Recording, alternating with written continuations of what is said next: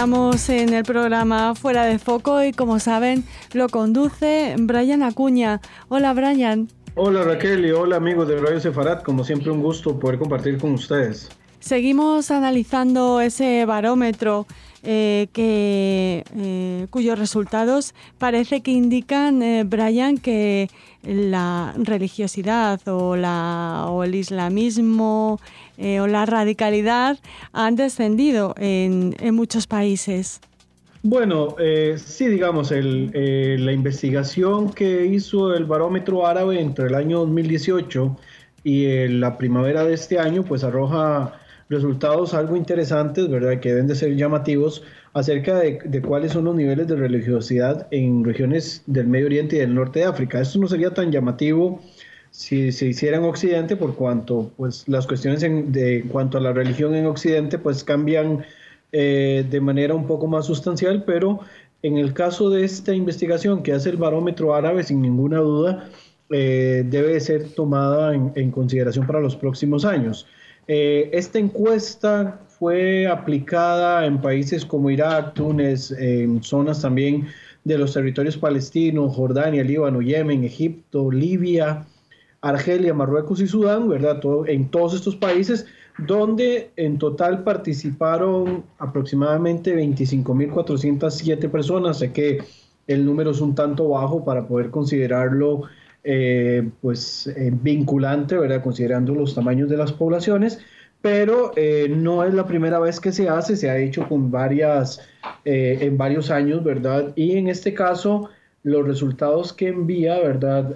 como decía al inicio, pues son bastante interesantes. Por ejemplo, uno de los primeros aspectos que ellos postulan es que al menos el 18% de la población que es menor a los 30 años se está considerando a sí mismo no religiosa, ¿verdad? Una zona donde eh, la religión eh, pues está asociada a todos los aspectos de la, de, la sociedad, pues esto es un dato no menor, ¿verdad? Dice que más bien ellos se consideran a sí mismos con una posición laica o secular y quizás el país que tiene el índice más alto de porcentaje de personas que están identificadas como seculares es el caso de Túnez, que de todas maneras Túnez es, todo un eh, ejemplo sui generis, ¿verdad?, de lo que es la tolerancia religiosa, por cuanto Túnez no, no, solo es el tema de em, permitir la libertad de culto, como ocurre ahora en la actualidad,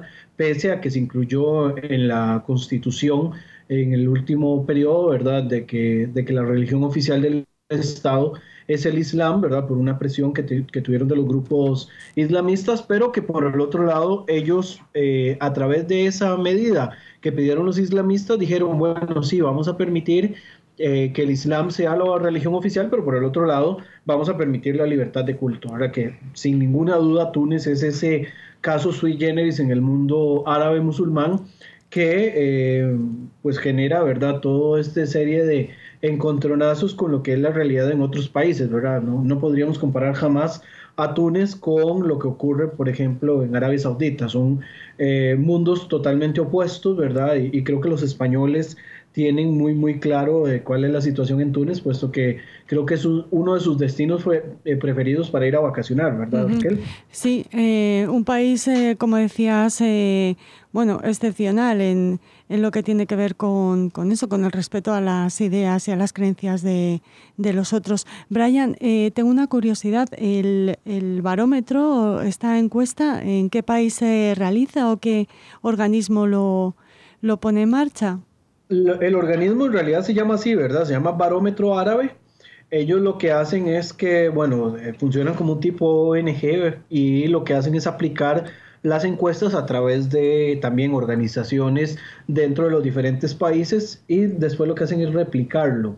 Entonces, en este caso, lo aplicaron el, todo el tema de la encuesta en los países que yo mencioné anteriormente y a través tanto de llamadas telefónicas como de, personas que interceptaban en la calle, ellos hacían las preguntas.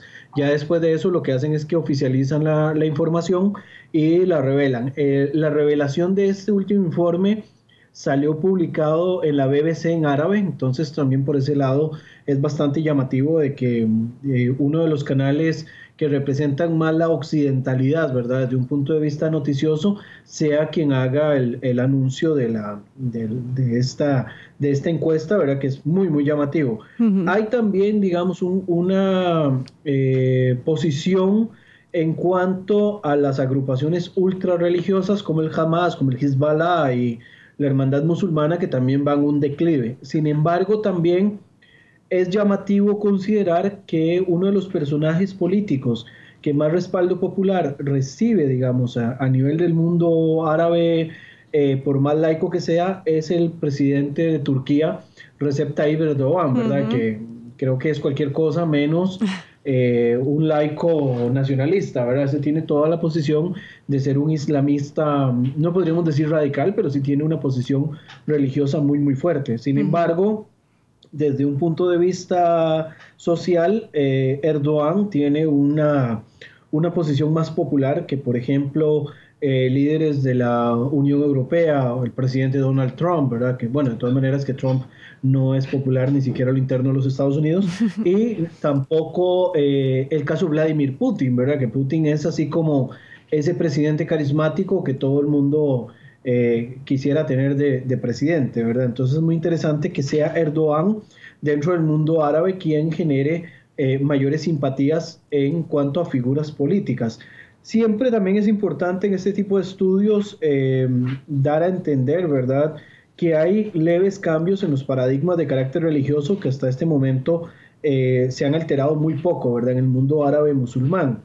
Y es que se debe también considerar que en el Islam no hay desde un punto de vista dogmático una separación entre lo que es la política y la religión, sino que por el contrario, desde una interpretación muy conservadora, el profeta Muhammad o Mahoma cumple un rol de líder político y religioso al mismo tiempo, por cuanto su labor era religiosa a través del proselitismo, ¿verdad? Esta nueva ola, esta nueva religión que surge en el siglo VII, pero también tenía una función muy, muy política, ¿verdad? Tanto así que, por ejemplo, cuando él este, encomendaba emisarios en la época del profeta, ellos iban en nombre del profeta desde un punto de vista religioso a advertirle a los pueblos no creyentes que tenían un plazo establecido para aceptar la nueva religión por cuanto si no lo aceptaban, eh, posteriormente iban a ser invadidos y se les iba a imponer a través de la espada, ¿verdad? Lo que ocurría inicialmente. Entonces desde ahí los intérpretes tanto de lo que es la Suna como lo que es el propio Corán y bueno, los,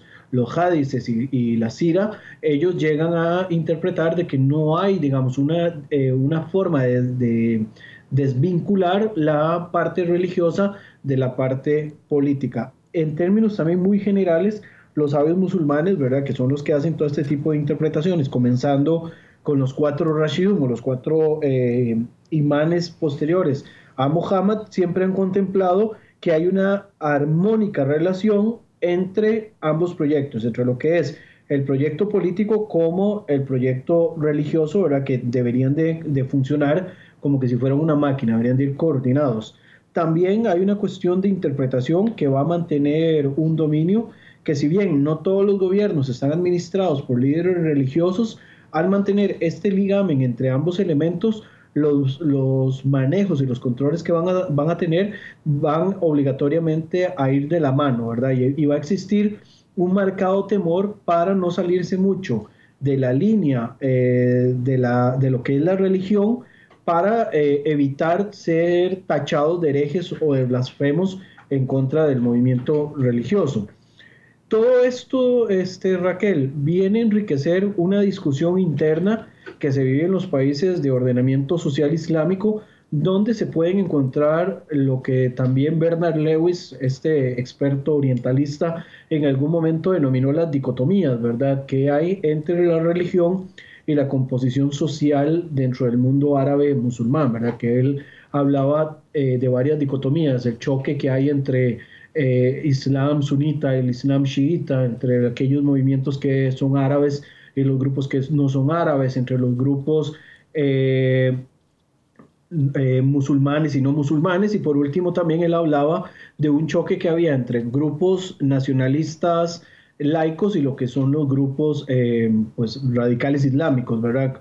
Y este, en estos factores podríamos ver algunos ejemplos de cómo este choque, ¿verdad?, llega a vivirse en algunos de los países mencionados y más otros, digamos, que se podrían incorporar. El primero que quisiera mencionar así muy rápidamente es el caso de Túnez, donde eh, es donde se da, digamos, todo este empuje o, el punto de partida de las denominadas primaveras árabes, ¿verdad? Que después pues, se convierten en este, eh, pues este temor, ¿verdad? Y este al invierno islamista, que al final de cuentas se llegará en algún momento. Acá es donde se va a notar cómo la religión eh, es un aspecto más de la sociedad, en el caso de Túnez, y no es el aspecto fundamental, ¿verdad? Que es lo que discutíamos hace un rato de la sui generis, que es la, la sociedad tunecina.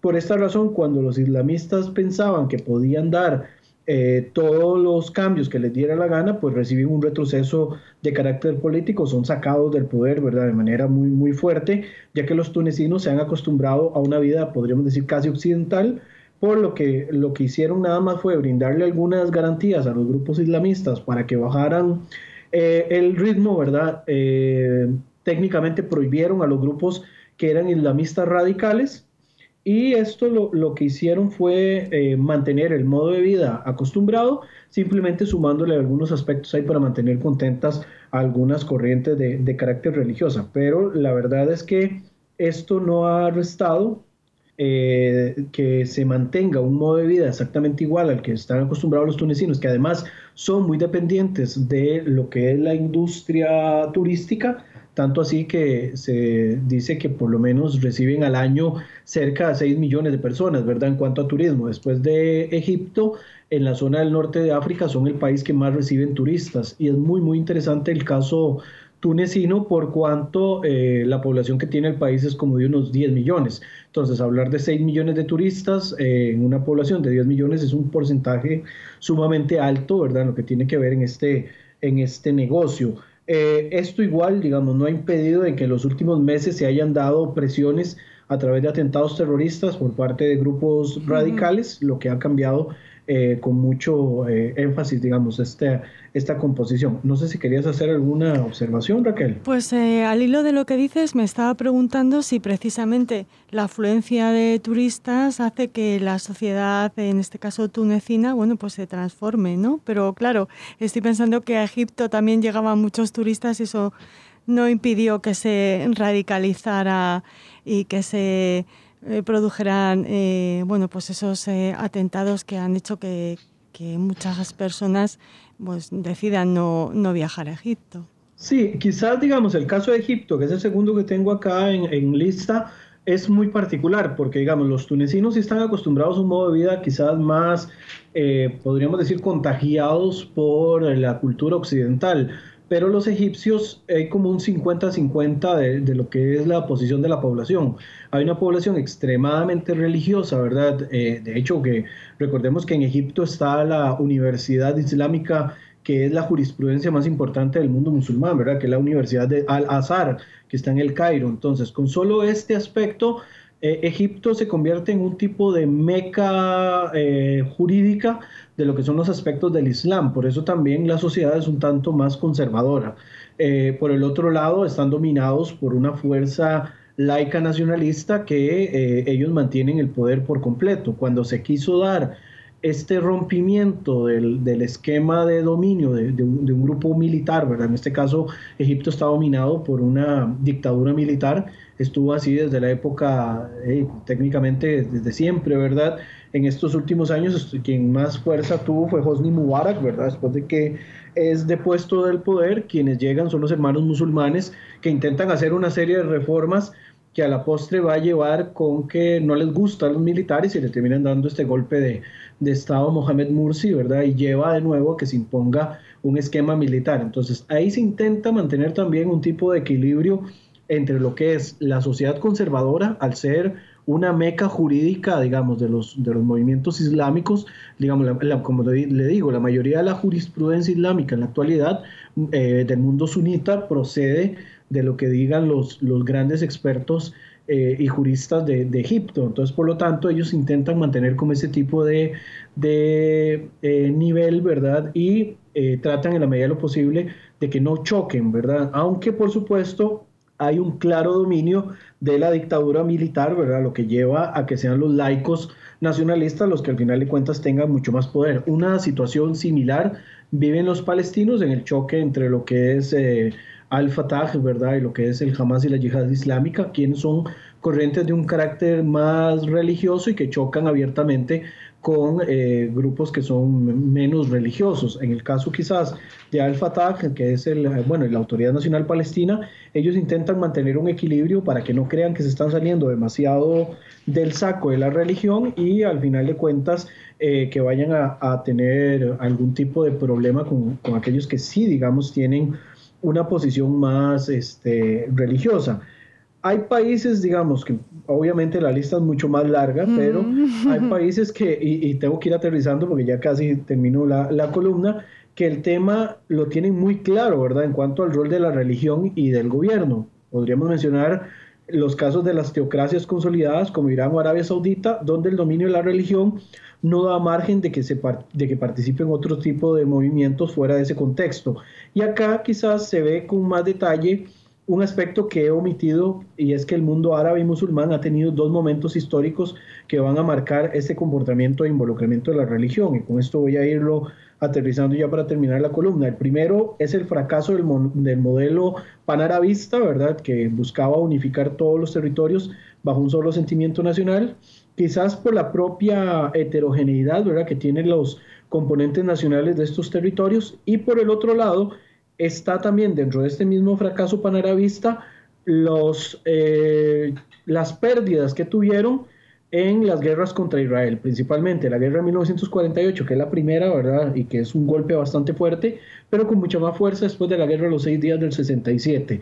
Esto técnicamente le va a poner una lápida al movimiento panarabista, le va a restar autoridad y le va a dar mucha influencia a los movimientos de liberación de carácter religioso, ¿verdad? Eh, lo que se denominaría el panislamismo. Y por el otro lado, el segundo aspecto importante que va a pesar en el empoderamiento de los grupos ultra religiosos, por más irónico que suene, va a ser la revolución islámica del año 79 en Irán, que si bien estamos hablando de una revolución chiita, esto va a inspirar a grupos eh, sunitas muy ortodoxos a poder recibir un poco más de poder, ¿verdad? Esto los va a inspirar para tener más dominio, es lo que va a llevar también a que en la década de los 80 sea Arabia Saudita quien se radicalice en cierta medida en sus posiciones religiosas y le den más poder a la religión de la que en realidad tenía y bueno, y esto podríamos decir que en resumen eh, genera un contraste del mundo árabe musulmán que es muy, muy evidente en cuanto al papel que tiene la religión y la política, que en la actualidad se pretende quizás en un proceso de reestructuración eh, modernizar a la religión, ¿verdad? Sin embargo, esto va a chocar con los movimientos ultra religiosos, ¿verdad? Que no, no están de acuerdo con esta visión del mundo por parte de los laicos eh, y esto va a llevar, digamos, en, alguna forma a que se sigan manteniendo eh, trabas, ¿verdad?, a cambios en la eh, interpretación y en las estructuras que tiene el Islam, que de todas maneras necesitaría de una columna más para poder mencionar de que la propia naturaleza del Islam impide de que se puedan dar cambios sustanciales dentro de la religión por cuanto su forma de hacer las diferentes interpretaciones eh, se mantienen inamovibles desde hace más de 1400 eh, años aproximadamente. Desde hace 14 siglos se mantiene exactamente un mismo tipo de, interpretación que es muy, muy cuadrada, que es dificulta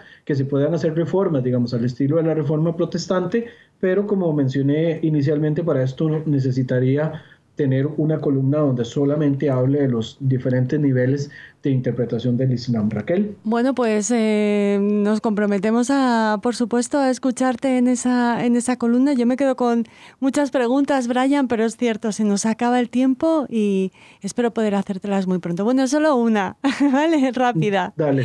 ¿Se sabe el porcentaje de mujeres que han participado en esta encuesta? No lo dice, no hay este, una clara en esa parte. Sí, voy a ver si dentro del todo el análisis aparece algo un poco más. Lo que sí dice el, el análisis del, del, barómetro árabe es que tienen mucho interés en que sí haya más participación de las mujeres en política. Entonces, por ahí también hay un cambio de paradigma, pero para eso también necesitaría otro espacio para hablar solo del rol de la mujer en este, en este caso, pero parece que no tienen ningún problema en ser liderados eventualmente por una mujer. Entonces eso también es un cambio paradigmático bastante importante que omití desgraciadamente por una cuestión del tiempo, pero creo que es importante mencionarlo posteriormente. Muy bien, Brian, pues te agradecemos mucho el esfuerzo de síntesis y te convocamos para próximos programas. Muchas gracias. Gracias Raquel y seguimos en contacto.